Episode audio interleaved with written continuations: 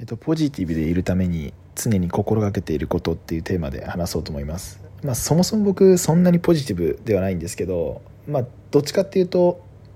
ネガティブにはあんまなんないんで、まあ、ポジティブな方かなと思います。で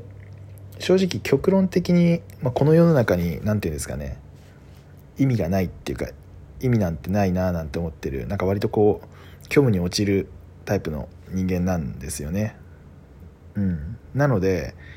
まあ、逆にこの世は基本的に意味ないんだから意味なんて自分でつけりゃいいじゃんみたいな考えも持っていてそういう意味だとどんなことだって自分で意味づけられるし考えようによっては全てポジティブに考えちゃえばポジティブにできるじゃんみたいなそんな考えでいつも生きてます。だいい